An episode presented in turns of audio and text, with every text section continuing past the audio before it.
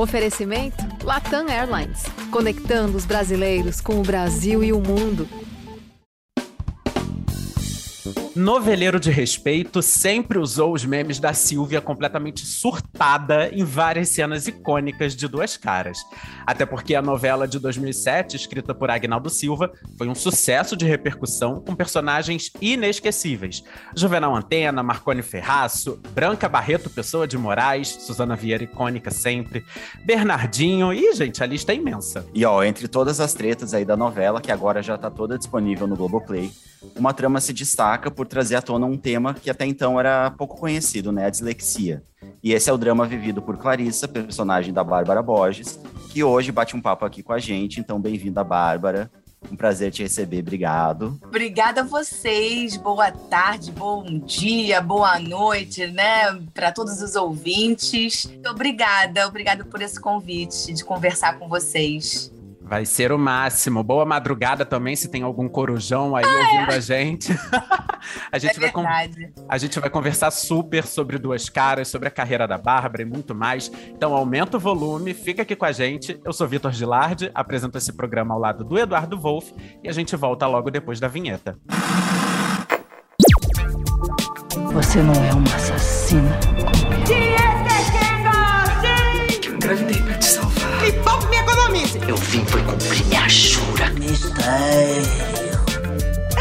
Eu vou mostrar a você o que acontece com quem ousa desafiar Odette Reutemann. Então, Bárbara, para começar, vamos falar aqui de duas caras.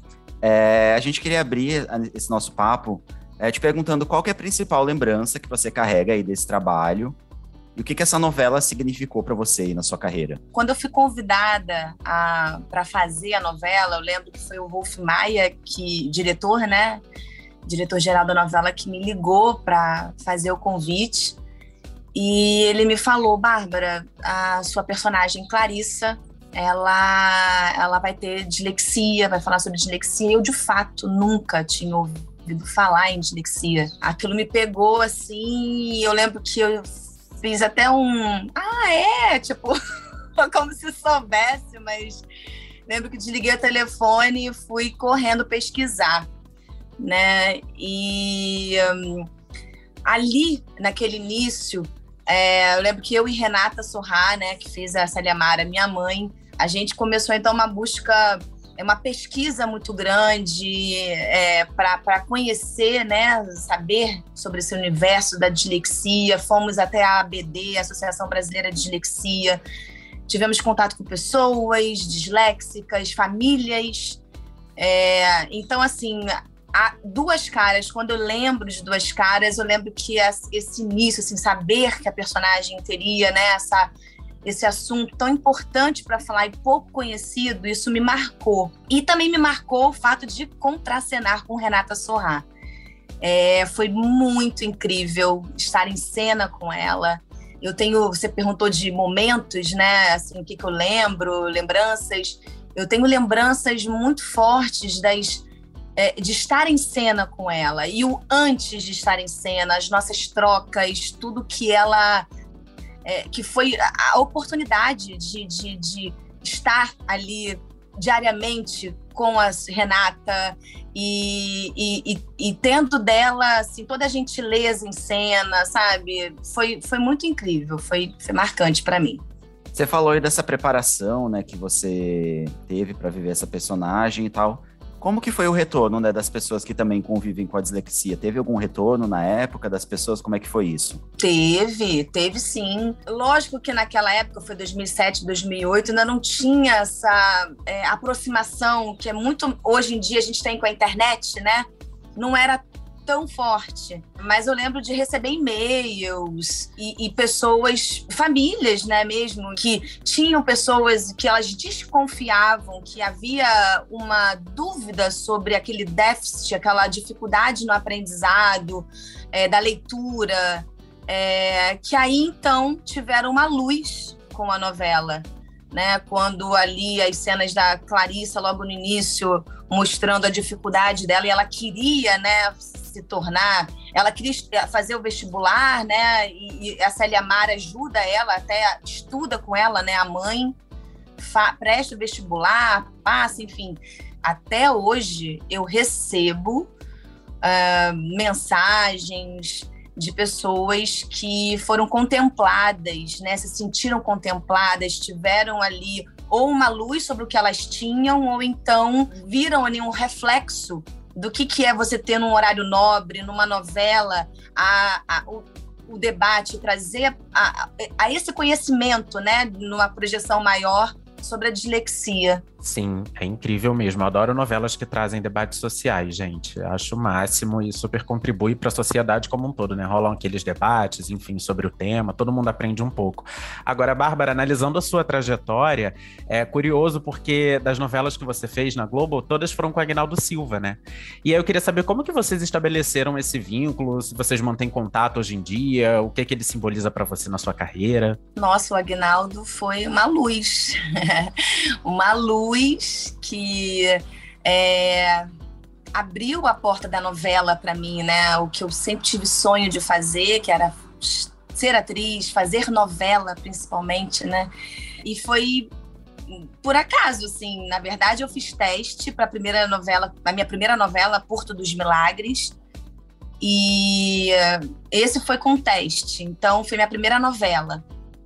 Depois eu fiz Malhação, e em Malhação eu lembro que saiu uma notinha, é, tipo, que Agnaldo Silva estava de olho no trabalho de Bárbara Borges, fazia Thaísa de Malhação.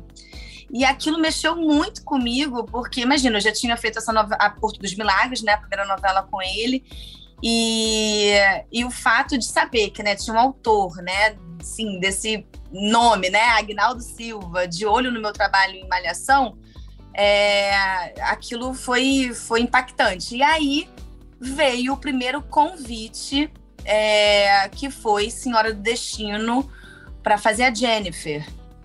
E ali foi assim um, um, grande divisor de águas na minha vida, porque realmente foi um dos maiores sucessos da, da Rede Globo, né, da TV Globo. E um, a personagem também trazia ali um assunto muito importante e que a gente, eu e Mila Christi, né, é, é, digo sempre que a gente trabalhou ali na corda bamba, porque na época ainda havia muito tabu, se a gente está hoje em 2021 ainda, temos que, que, que ser firmes, né, para falar sobre o assunto da homossexualidade de forma natural, quebrando todos os tabus, todos esses preconceitos. Imagina na época, né? Então, a, foi foi um casal que teve um, teve um, uma, um, um, retorno positivo, né, até do, do público. O Agnaldo até falou também sobre adoção de, de adoção de crianças por um por casal é, homossexual, né? Elas adotaram o filho. Enfim, aí, aí acabou. Tive uma relação com ele profissional mesmo, mas sempre muito carinhoso, querido comigo. É, depois, é, isso foi 2005, né, Senhora do Destino. Aí depois eu fiz uma turnê com, até com Suzana Vieira, fiz uma peça com ela. Fiquei uns dois anos, assim, é, sem estar no ar, né, na TV, mas fazendo é, teatro. E aí veio novamente Duas Caras. Mas nunca eu tive amizade, amizade mesmo com a Agnaldo, amizade assim íntima. É, bem profissional, sabia que ele gostava do meu trabalho e ele me deu oportunidade, que eu sou eternamente grata. Mas até algumas pessoas pensavam que ele devia ser alguma coisa, sei lá, um padrinho. Na verdade, foi um padrinho, né? Na verdade, um padrinho em consideração, mas não nada mais do que isso. Uma relação de admiração profissional, né? O que faz todo sentido, até porque o isso. seu trabalho em Malhação, você ficou duas temporadas em Malhação, não foi? Foi, eu comecei então. em 2002 fiz a vilã, né? Sim. Thaísa. E foi. Não cheguei a completar a segunda temporada, porque na época foi mais ou menos ela, a Thaísa e o Mal Mal, Cauã Raymond, né? Uhum. É, eles ficavam juntos e Cauã foi fazer uma novela e a personagem saiu junto com ele. Sim, mas é um indicativo de que a personagem tava bombando, né? Porque manter aí, né, por mais de uma temporada, de fato, é um trabalho que chamou atenção. Foi, até hoje as pessoas falam muito também desse trabalho com Thaísa, lembram que tinha muita raiva dela, que ela era nojentinha, lembram de falas dela e é, é, muito bom pra gente ver que esse tempo passou e até hoje alguém fala: Nossa, você é a Thaísa! E fala alguma frase, né? A mosca morta, a Júlia, que o Pedro e blá blá. a gente ama odiar vilão, a verdade é essa. Ô, Bárbara, você comentou de Porto dos Milagres e é uma novela que tá completando 20 anos agora, né? Então, tem 20 anos aí da sua trajetória como é, atriz de TV. Que balanço você faz dessas duas décadas aí? Ah, eu tenho, eu tenho muita alegria com a minha trajetória, porque eu sempre que volto, assim, faço um flashback, eu não tenho como é, não lembrar da criança que eu fui, os sonhos que eu tive e que muito do que eu vivi como atriz foi a realização desse sonho da minha menina, sabe? Já fiz vilã, já fiz, né? É, é, e aliás, não fiz assim mocinha, mas eu fiz até mais do que eu imaginava, porque o que eu vivi como Jennifer, né? Trazendo é, as questões né, as, a, a, os conflitos dela para a descoberta da homossexualidade dela, né, para descobrir o amor que ela sentia, todas essas nuances que eu vivi de personagens, é, a Clarissa com a dificuldade dela com a dislexia e uh, a relação dela com a mãe, o amor dela com Duda, o embate dela com a Silvia, né, quando é, é, essa descoberta aí de ser minha irmã, de, enfim, eu lembro que teve uma cena muito forte da, da Clarissa com a Célia Mara, quando ela conta, quando ela revela que a Clarissa é filha de outro, não do pai que ela achava a vida inteira que ela teve. Eu lembro que essa cena foi muito forte. Com o Zé Wilker também, quando a, a Jennifer e, e, o Giovanni Prota, né? É, com todo o jeito dele bronco, né? Mas que ele tinha ali o, o, o mesmo sendo bronco, grossão, mas ele era hilário, né? Ele tinha ali uma leveza ele teve muita sensibilidade na cena com a filha, em que a Jennifer, em que ele diz que ela quer, ele quer que ela seja feliz. E então assim, todas essas, tudo que eu vivi é, nessas oportunidades que eu tive de estar atuando é, com outros atores, é, isso tudo para mim eu, eu, eu sinto orgulho, eu sinto alegria no que eu vivi. E lógico, também precisei parar, né? Precisei deixar de lado um pouco esse lado atriz para viver o, o, meu lado maternal, que foi quando eu parei tudo para ser mãe, né? Que na verdade é assim que é difícil, né? A gente precisa parar, deixar ali de lado para se dedicar à maternidade, mas depois eu, o, o, eu digo que a, a pulguinha ali da, da, da atriz, ela tá aqui, sabe, aos pouquinhos querendo assim, volta, sabe? Assim, eu voltei, mas não voltei ainda, sabe? De fato, como eu, eu, eu preciso e eu quero, sabe? Então vem aí, estamos esperando. É. que bom. Mas é que é um processo tão doido, sabe, Vitor? É um processo que a gente, primeiro, com a maternidade, a gente, a gente é meio que na, vai para a caverna. Foi essa sensação que eu tive. Eu precisei entrar na minha caverninha e todo aquele lado expansivo que eu tinha como atriz e que eu me colocava em primeiro lugar, de repente, nessa caverninha eu precisei ficar né, é, é, para dentro para cuidar da minha cria, né? Das minhas crias, que no caso vieram duas crias, o Martin Bem e o Tel Bem. Hoje, um, eles estão com 7, 5 anos e eu voltei a atuar, né? Voltei para novela, fiz, é, fiz na Record, né? É, a última novela foi em 2019, Jesus.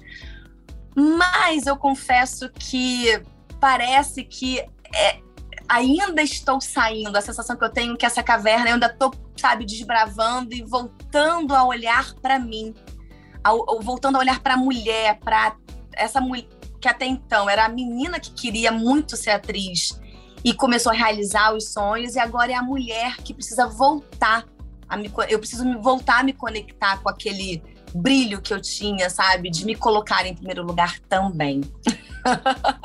Olha, momento. Aqui. Que jornada. Não, que jornada. é sobre isso. É. Ô, Bárbara, agora eu tava muito ansioso para essa parte da entrevista, tá? Voltando um pouquinho no tempo, deixa eu te mostrar o que eu tenho aqui. VHS da Xuxa, Sexto Sentido, o show. Porque Uh! eu Pessoa tem o- VHS. Tenho VHS. E se tem algum novinho escutando a gente que não sabe o que é V- o que é VHS, procure saber, porque afinal de contas Cores. É a mídia dos anos 90, enfim. É, cara, você fez parte da minha infância real, você não tem noção do que, que as Paquitas são pra mim. Aqueles Ai, que cabelos, lindo. aquelas danças, aquelas coreografias. Gente, amava. E, e esse, cara, eu não sei nem como que esse VHS ainda tá vivo aqui, de tanto que eu assisti. E ficava enlouquecido com as Paquitas, nova geração, New Generation. Ai, que massa! E queria saber, cara, como que foi isso, assim? Como que é a sua relação com a Xuxa? Como que você foi ser Paquita? O que, que você lembra dessa época? Ai, que amor, obrigada, obrigada. Esse é o início de tudo, né? É onde toda a minha história na TV começou. É, foi a minha primeira conquista pessoal, sabe? A primeira realização de um sonho, de uma menina que era muito insegura, estava vivendo momentos assim. é, pessoais, conflitos internos, mil coisas, e ali foi o meu boom foi um momento que eu escutei realmente a minha. Tive uma conexão muito grande com a minha intuição, segui ela e realizei o sonho de ser Paquita, ou seja, um sonho de infância, um sonho de uma geração, né? A Xuxa representou, representa a minha infância, né? Eu, é, você mostrou esse VHS aí e ele traz a, é, lembranças, né? De, de não tem como a gente pensar assim no que, que era a vida antes, né, dessa vida virtual que a gente leva hoje, que não existia essa é, isso, essa coisa era muito futurista pensar, né, que a gente ia estar como agora falando, fazendo um podcast e tal. Mas é, eu tinha 16 anos quando então fui escolhida Paquita e ali a minha vida mudou fui uma Paquita nova geração, né? Como você falou. E ali eu vivi coisas que eu sempre amei, que foi queria estar do lado da Xuxa, né? Queria viver esse sonho de estar ali no palco do lado dela.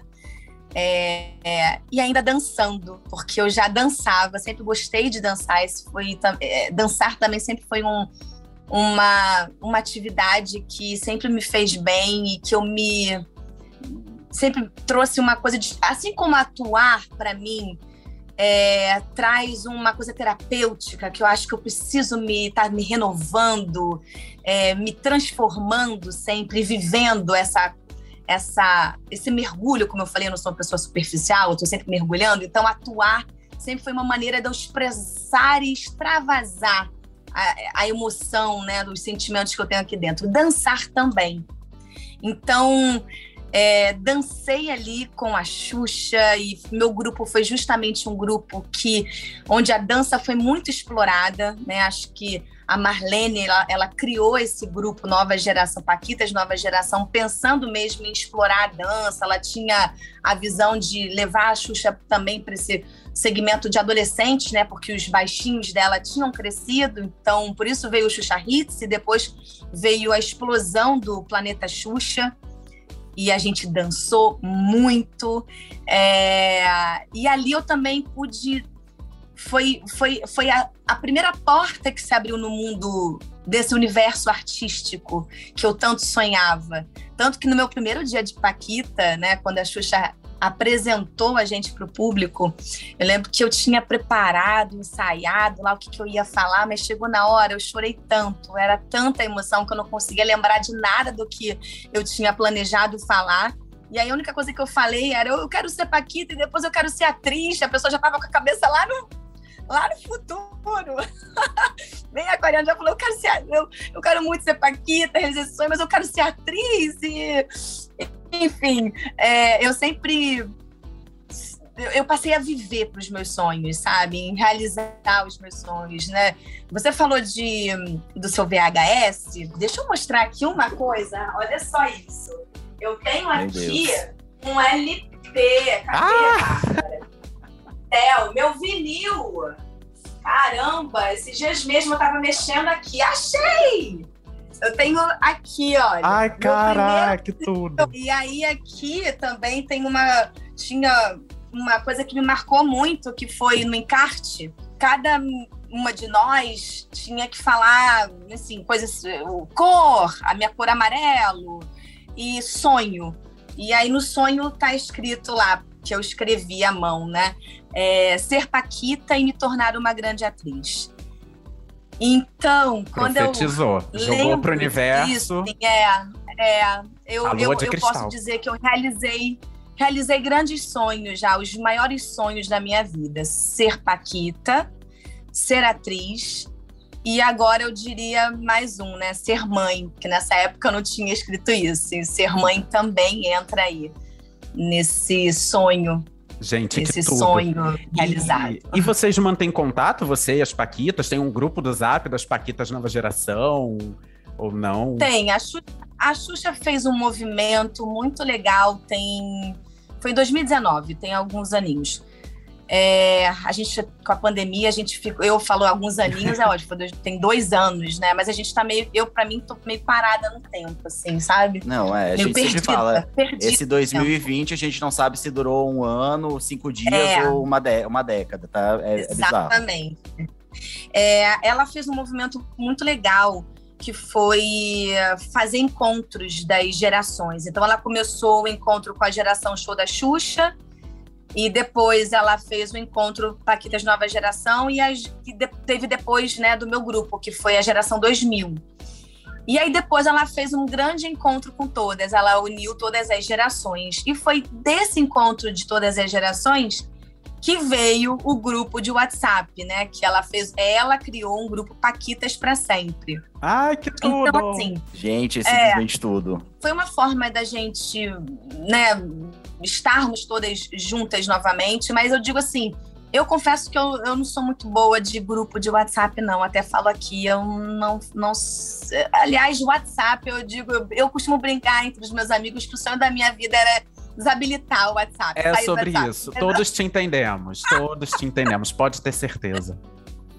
Deus, eu queria, eu queria viver sem isso, mas eu preciso, né? Então tá ali, mas é, o, que eu, o, o que eu achei incrível foi essa, essa coisa que ela fez de juntar todas nós e sempre tem, tem um carinho dela com a gente. Eu mantive contato, inclusive eu fiz, né? Quando ela esteve na Record, eu também, o Dance em Brasil, Sim. o programa que ela apresentou. E a gente sempre manteve contato, lógico que eu não tenho contato direto com a Xuxa, mas é, volta e meia, quando acontece algo, quando eu sinto, eu mando um WhatsApp diretamente para ela. E é uma relação que, por mais que a gente não se fale sempre, não tenha um contato sempre, através das redes sociais a gente acompanha muito, eu sei o que está acontecendo na vida dela, e eu até digo que ela não me segue, mas às vezes eu vejo que ela curtiu um post meu e eu até fico assim, gente, a Chu curtiu um post meu, e eu até mando para ela, olha que máximo. Então eu sei que é uma relação que, que já é muito forte, então ela independe de estar sempre em contato, sabe? Sim. E você, quando era criança, você tinha uma Paquita, assim, referência, que você idealizava? Tipo, ai, cara, queria tanto ser uma Paquita que nem ela. Eu fui muito fã de todas as Paquitas, né? Das Paquitas é, show da Xuxa. Queria ser elas. Mas eu tinha as minhas preferidas, que nas brincadeiras com as minhas primas, com as minhas amigas, cada uma escolhia a sua, né? E aí eu sempre brincava de ser ou a Priscila ou a Roberta. Eram as minhas preferidas, mas eu amava todas. E eu acho engraçado, curioso isso, porque até hoje eu ainda recebo mensagem assim de pessoas falando: "Ai, você era minha preferida, minha paquita preferida", ou as minhas preferidas eram você, fulano Beltrana. Acho que isso faz parte, né? Eu mesma em grupos, né, por exemplo, sei lá, eu sou é, daquelas que fui muito fã de Backstreet Boys, New Kids on the Block, Spice Girls, né? As, a, boy bands e girl, brand, girl bands. Então eu também tinha as minhas preferidas. A Mel C era a minha preferida, o Donnie Wahlberg era o meu preferido, enfim, sabe? Gente, eu confesso que eu não tinha preferido. Na minha cabeça eu era todas. Cara, eu colocava um pano na cabeça. Você não tem noção. Eu colocava um pano na cabeça pra fingir que era aquele cabelão até aqui a cintura e ficava dançando o dia inteiro. Gente, que loucura. Ai, que delícia, né? Esse negócio que você falou agora, botava aqui um pano, eu pegava toalha, adorava amarrar toalha e ficar fazendo assim com a toalha no cabelo. Ai, gente, que saudade desse tempo, pelo amor de Deus. É, Bárbara, mudando um pouco de assunto, né? Falamos aí do passado, desse seu momento Paquita. É, vamos falar agora do seu presente. Recentemente, você compartilhou no seu perfil que você está vivendo um novo amor, uma nova etapa aí da sua vida depois do divórcio. E você pareceu estar super feliz e tranquila aí com esse momento. A gente quer saber como é que tá sendo viver essa nova fase aí ao lado do seu novo namorado, dos seus dois filhos. Você, de repente, pensa em se casar de novo. Como é que é isso? A vida é uma caixinha de surpresas, né? É, eu vivi uma separação, uma ruptura, né? Porque até então a gente. Eu estava vivendo ali uma vida em família, né? A família fiquei casada, foi um total tudo de nove anos e com dois filhos. Não é. Até então eu, eu, eu sempre fui muito namoradeira, né? Sempre gostei de namorar, vamos falar assim. Sempre gostei de compartilhar a vida, viver a vida dois. É, e ali eu tive o, o, a minha família, né, com os meus filhos. Até então eu terminava, cada um ia para o seu lado e acabou. Então eu tive que viver essa ruptura do que era viver o fim, o término de um, de um casamento e com filhos. Mas eu venho há alguns anos trabalhando autoconhecimento, terapias e me conhecendo, amor próprio, porque foram muitos processos bem difíceis que eu vivi e ali, com a separação, foi realmente uma coisa muito consciente, muito estruturada para mim emocionalmente. E aconteceu, eu não estava esperando, né? Mas eu sou dessas que meu coração ele ele vibra forte assim quando eu tenho um encontro com alguém que que tem uma conexão, algo, né, que bate. E aconteceu uma conexão com o Fernando. E a gente está namorando há quatro meses. É, mas assim, eu, eu me vejo diferente, sabe? Eu me vejo diferente, do Lógico que eu tenho ainda muito um, um romantismo, mas eu, eu sempre idealizei muito as coisas e sofri muito com idealizações que eu fiz. Então, a maturidade, esse autoconhecimento, ele trouxe para mim uma, um, um, equilíbrio de fazer as coisas com muita cautela. Eu estou me preservando, sabe? Estou aprendendo também a preservar por mim, pelos meus filhos, né? Meus pequenos. É tudo muito novo, é tudo muito recente para mim. E agora eu estou cada vez mais me conectando com coisas que que, que me tragam expansão de consciência, que, que sejam positivas para mim. Então está sendo muito positivo esse momento. Isso que importa, né, gente? Alegria, importa. felicidade, amor, e, é, e é isso. Ainda é... mais que essa vida tá tão pesada, tá tão Nossa. difícil, né? Vamos... Um pouco de leveza, exatamente. Um pouquinho de leveza. Tudo. Agora, foi interessante você falar sobre autoconhecimento, porque a minha pergunta era justamente sobre isso. Você já deu uma, uma pincelada sobre isso na nossa primeira parte da entrevista, agora você citou de novo novo. E é muito bacana ler os seus textos, assim, que você tem postado, porque são textos que às vezes você posta mais profundos, que falam sobre muita coisa, sobre a sua jornada de, de autodescoberta, enfim. E nesse processo, você acabou tocando em assuntos delicados relacionados a, a experiências que você já viveu, de relacionamento abusivo, de, de problemas com alcoolismo. Eu queria saber, assim, se, se foi uma decisão sua, tipo, ah, não, eu quero falar sobre isso, acho importante por algum motivo, ou se isso transbordou de uma maneira natural. E se foi uma decisão, como que você chegou até ela? O, o que, que você estava pensando em, ao expor essas situações que você já viveu? Quando eu me tornei mãe, como eu falei aqui para vocês, eu trouxe essa simbologia da caverna, eu senti essa necessidade de deixar de lado o meu lado atriz e veio a persona, né? A minha pessoa, ela veio mais à tona. Então, eu comecei a sentir a necessidade de falar sobre assuntos que eu estava descobrindo enquanto mãe, enquanto é, é, Bárbara mesmo, né?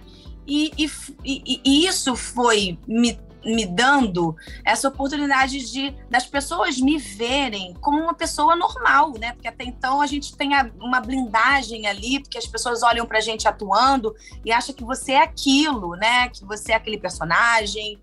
É, então eu fui me revelando para o grande público, para quem me acompanhava. E aí foram momentos muito complexos que eu estava vivendo também, é, porque a maternidade ela trouxe é, a, aquela sensação de tipo, de repente eu não estava mais vivendo a minha vida, estava vivendo uma nova vida que eu também estava tendo que me entender nela e, e, e, e, sofrimentos, enfim. A questão toda é que eu passei então a escrever, senti essa necessidade de me revelar. Eu estava vivendo um momento onde que, onde eu passei a observar os exageros, os abusos que eu estava vivendo e que estavam trazendo muita angústia, sofrimento e que eu não conseguia sair desse padrão, esse ciclo vicioso que eu estava de estar tá sempre sofrendo e voltando a fazer já o, o que eu via que me trazia sofrimento. Então, meu, minha relação com o álcool, né, ela foi se transformando dessa forma. Antes sempre né, era beber e ficar legal, de boa, né? Como todo mundo, né, bebe e brinca, socializa. Só que ali, durante a maternidade, né, quando veio a maternidade, e eu estava vivendo um momento muito difícil no meu casamento, na minha relação pessoal. É, e aí eu comecei a observar e fazendo terapia, comecei a entender que eu tinha alguns abusos. E no caso, eu passei a falar, fiz um post falando sobre é, que eu estava deixando de lado a minha relação de exagero com o álcool, mas eu queria fazer um alerta para que as pessoas pensassem no que trazia angústia para elas, para que cada um. Era uma maneira de, de levar uma, uma inspiração para que as pessoas encontrassem também, sabe? Quem tivesse na mesma vibe que eu. Só que no momento que a gente posta, a gente perde o controle de como aquilo vai repercutir, né? E de fato, a repercussão foi muito maior do que eu tinha imaginado, muito, muito. E e aí eu comecei a receber o que eu acho que valeu e fez sentido para o meu post que foram pessoas que também estavam vivendo algo parecido, semelhante do que eu estava vivendo nos exageros com o álcool, e falaram: Poxa, Bárbara, que bom que você falou sobre isso, eu também estou vivendo isso, e é, é, é, vou parar, você, você me deu força para parar também. Mas eu comecei a ver que tem uma responsabilidade, tem um peso muito grande nisso, porque a gente está falando, o que eu vou falar aqui é sobre o alcoolismo. O alcoolismo é uma doença é algo muito sério, sabe? É muito sério falar sobre o alcoolismo.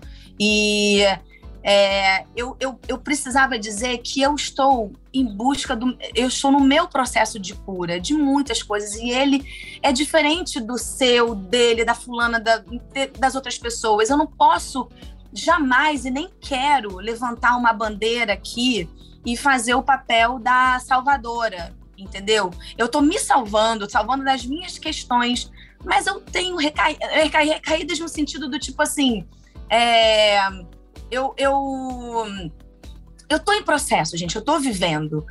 E hoje eu descobri, eu vou falar aqui para vocês, que é, a minha relação que eu estava vivendo antes era uma relação tóxica de um modo geral e eu precisava me tirar dessa relação tóxica de todas as maneiras. E eu também estava sendo tóxica comigo.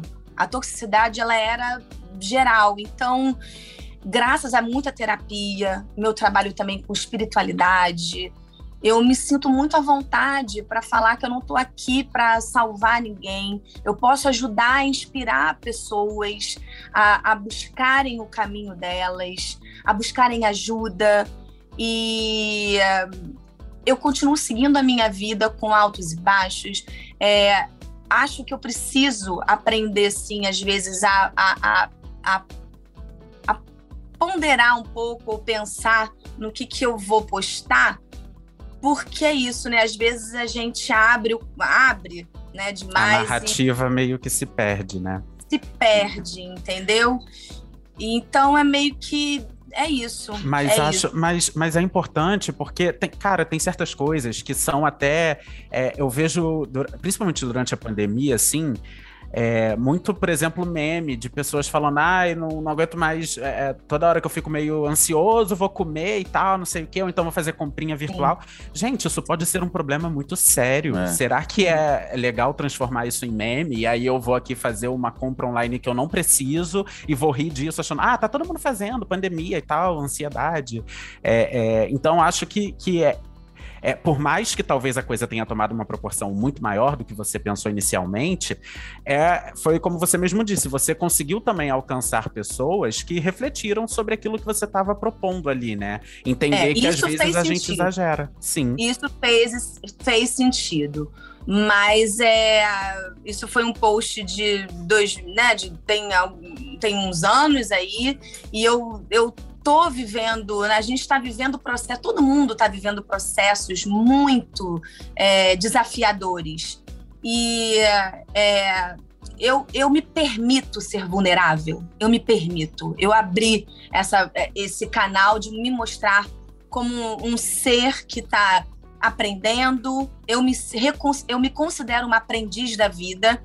E eu estou aqui me expondo, de, mostrando a minha vulnerabilidade e não tenho vergonha em mostrar isso. Hoje eu tenho uma relação muito tranquila, consciente. Eu consegui é, entender os meus exageros. E eu tinha até exagero também em relação a gasto, gente. Isso que você falou agora, gastar, né? A, a, a, e isso traz, se isso, se isso para você não te traz nada, tá de boa. Agora, quando você começa a ter problemas com algo que você tá em exagero, é, eu acho que é o sinalzinho para você falar, opa, acho que eu tô precisando de ajuda. E aí você vai procurar ajuda de, nem que seja conversar com um amigo, ou então procura mesmo um profissional, algo que te faça tirar dessa que é um, um, um padrão repetitivo de comportamento. Sim, então eu consegui. Essa Amém. roda, ela já, já,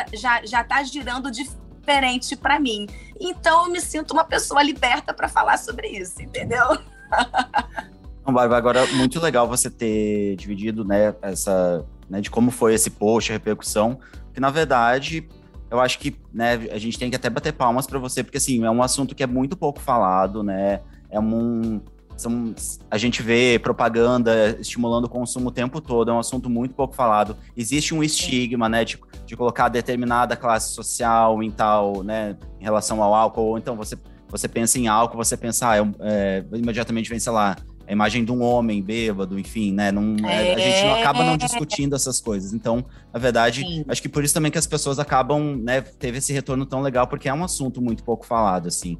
É, Edu, Edu, o que me deixa, me deixa muito tranquila é que eu senti que havia algo de errado naquela época.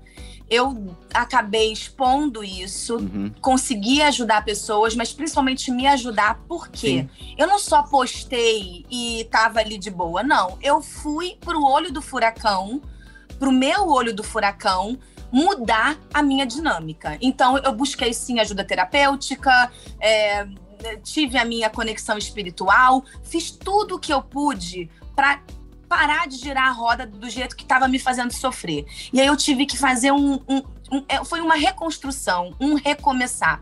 Tanto que eu passei a fazer tantas mudanças na minha vida que, inclusive, eu raspei a minha cabeça isso tem a ver com. É, é, é, é uma coisa que liga a outra, sabe? Eu fui meio que desintoxicando uhum. a minha vida e voltando, meio que trazendo. A, voltando ao zero para ir redescobrir o meu amor próprio, redescobrir a minha força, a minha força criadora, a minha força aqui que eu tenho, a minha espontaneidade. Quem é a Bárbara, de fato? E por isso que até tá tudo ligado é, até com o que eu disse anteriormente, do tipo que eu preciso trazer de volta a minha atriz. E eu tô sentindo cada vez mais que uhum. ela, sabe, ela tá pulsando dentro de mim.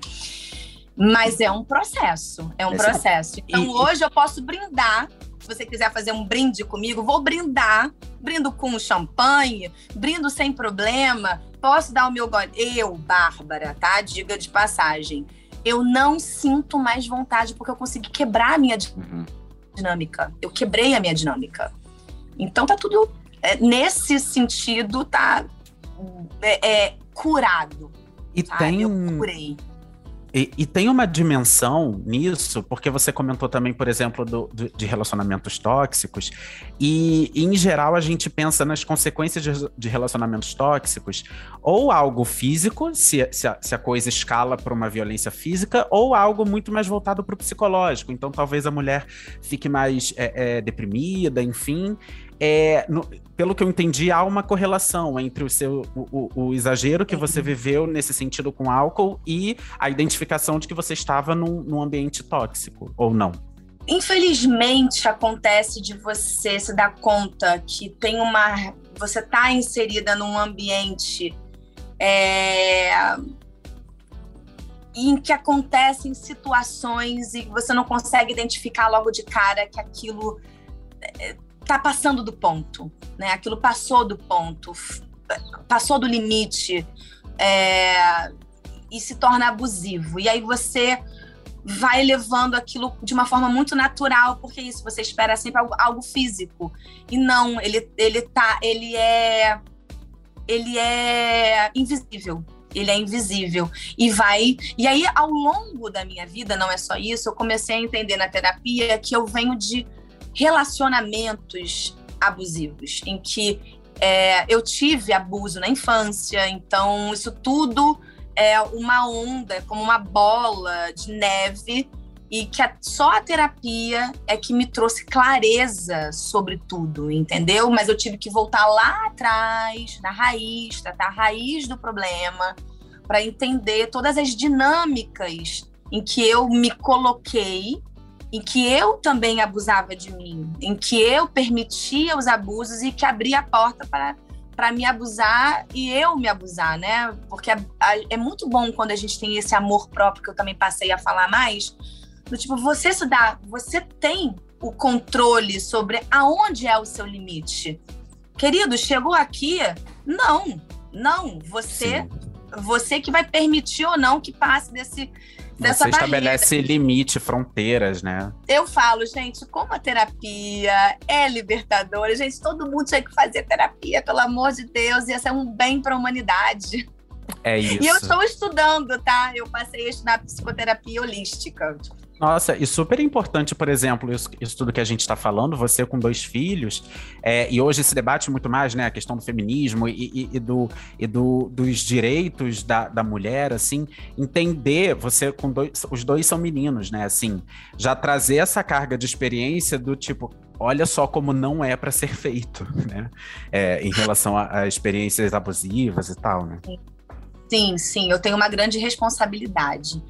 É, sou mãe de dois meninos e eh, me considero sim, sou feminista, sou uma.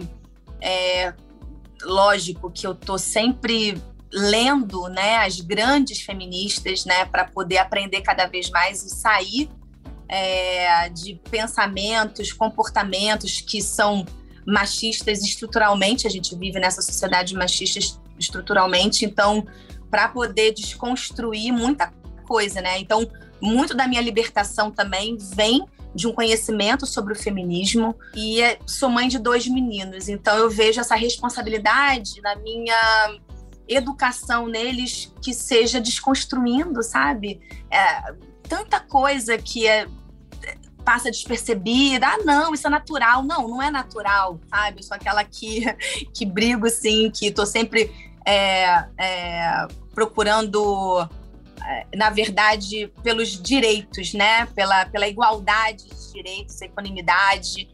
E eu- eles vão certamente crescer adultos, né? Homens adultos livres para serem quem eles são. Bárbara, que papo incrível! Uau! E aí Ai, a gente, gente, chegou eu aqui. falo muito, tá? Não, mas que isso? Só, só aprendizado, gente. Agora, a nossa última pergunta a gente tem feito aqui para todos os convidados que estão vindo no podcast esse ano, porque 2021 marca os 70 anos da estreia da primeira novela brasileira.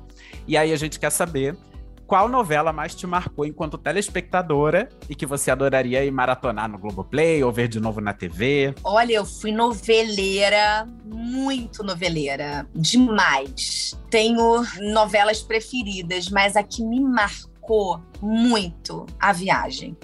Ah, demais. Essa foi a novela que que foi um marco na minha vida. E já, já revi várias vezes, tá? Já fiz No Vale a Pena de Novo, já vi Viva, Globoplay. É, A Viagem foi uma novela que eu sabia de qual é salteado.